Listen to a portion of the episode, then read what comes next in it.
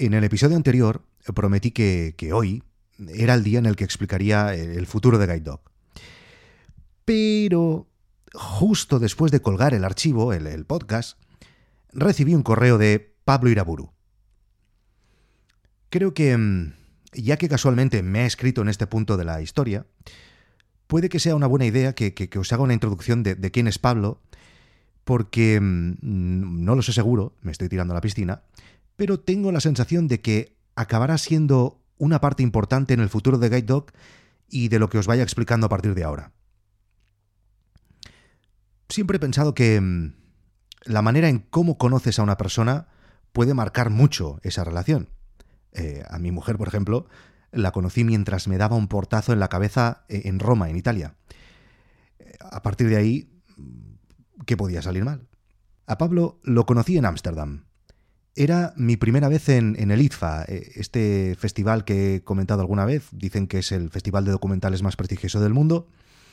Esos días la, la ciudad se convierte en una baragunda de gente del, del sector de documental y vaya, ahí mmm, te das cuenta de, de, la masa que puede llegar a mover los documentales y que, pues bueno, los que nos gusta este género, pues que no, no estamos solos, ¿no?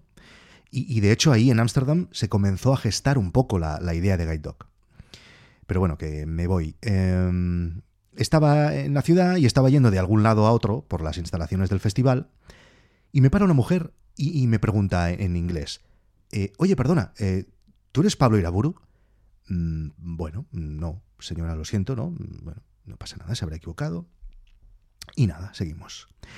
El mismo día, por la tarde, eh, en otro lugar, un señor. Pablo, eres Pablo, ¿verdad?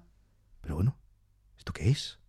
Al día siguiente, y no es broma, otra vez, no sé dónde, otro tío, que sí era Pablo, bueno, y ya desesperado, casi pensando en irme de Ámsterdam, a mí no me quieren, solo quieren a este tal Pablo, pues estaba en uno de los edificios del festival y veo a un tío calvo y apuesto, como yo, y digo, míralo, ese tiene que ser Pablo.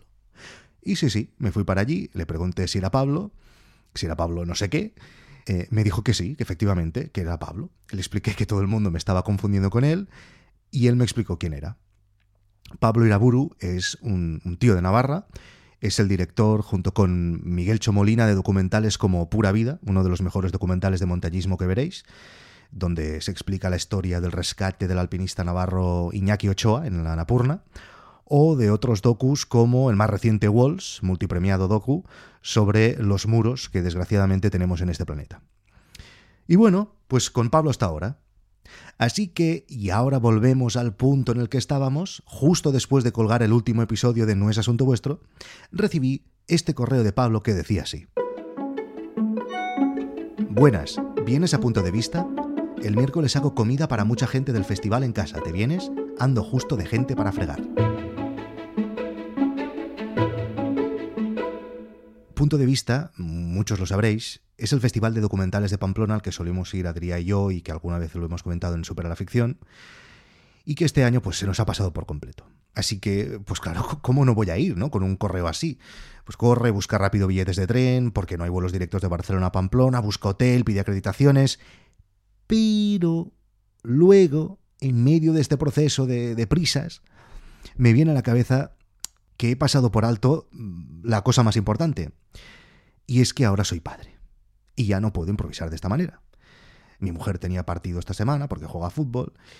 Y total, que no me lo he podido montar. Y todo este jaleo para explicaros que sí, que hoy os podré explicar cuál será el futuro de Guide Dog porque no he ido a Pamplona. Pero más vale que hagamos una pausa para volvernos a centrar. Esta pausa dura exactamente un minuto. Si queréis ir directamente al meollo podéis pasar hacia adelante, aunque hay la posibilidad de que justo en medio de la pausa diga algo importante.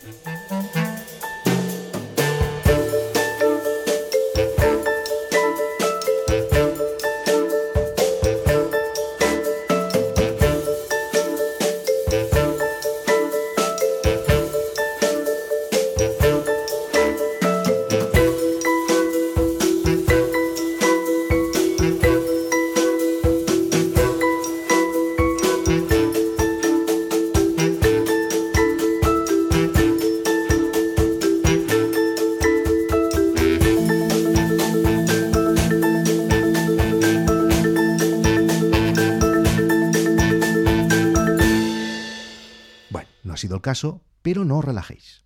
A ver, el futuro de Guide Muchos ya lo habéis adivinado, me, habéis, incluso me habéis escrito para decírmelo. No se tenía que ser muy, muy avispado para, para, suponerlo, pero bueno, yo como le he dado esta aura de misterio, pero en realidad lo he hecho para teneros, teneros enganchados al podcast. Pero bueno, para decirlo de una manera gráfica, si hasta ahora Guide Dog es un IMDB de documentales, o sea, un lugar donde al igual que el servicio de Amazon, pues podías consultar información sobre el cine documental, ahora ya estamos trabajando para convertirlo también en un Netflix de los documentales. O sea, un lugar donde se podrán ver directamente los docus. Mm, vamos a hacer una aplicación de iPhone, una de iPad y una de Apple TV de momento, donde se podrá disfrutar pues del mejor cine documental, porque Em, ¿En qué nos vamos a diferenciar de Netflix o de otros servicios similares al nuestro? Bien, pues que en Guide solo habrá documentales que nosotros habremos escogido.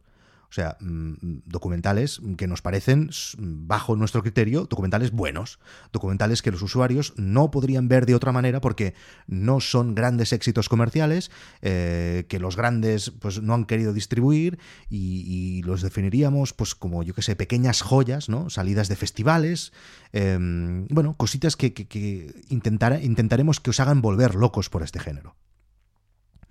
Estas son nuestras pretensiones.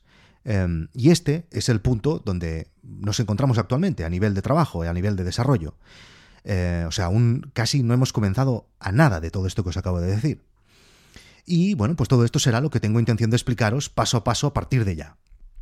O sea, en principio, el paso inmediato que iba a dar Guide Dog a continuación era el desarrollo de estas aplicaciones. Pero, otra vez, un hecho que cambian los planes, y van como tres o cuatro en este capítulo, y es que la semana pasada recibí esta llamada. Hello, Victor, how are you? Este señor, del que de momento no nos diré el nombre, es de una empresa de Nueva York que me ha propuesto algo que va a provocar, si acepto, un giro ya de principio. Y de momento lo siento mucho, pero es todo lo que puedo decir. Ok. Más en próximos capítulos de No es asunto vuestro.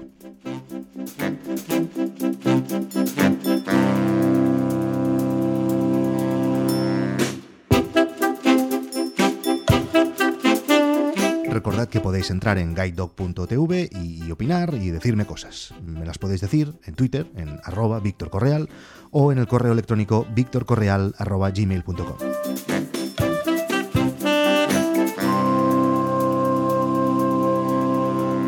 Por cierto, le pregunté cómo había ido todo después de la comida y por la noche recibí otro correo de Pablo.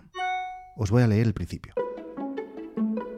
Hola Víctor, acabo de terminar de fregar. Dios, qué paliza. Te has perdido un menú acojonante. Este año ha cocinado todo Chris, que es su mujer, y estaba estupendo. Ensaladas varias, fue tostado, tartaletas con mayonesa, queso cebolla, queso de oveja, pimientos del piquillo, todo eso para picoteo. Luego ajorriero, carrilleras en salsa y arroz salvaje con pasas, champiñones, soja, comino, clavo y cúrcuma para los vegetarianos. Y de postre, quesada, tarta de hojaldre y manzana con nata caliente y helado. Bueno, he pensado que os gustaría saberlo.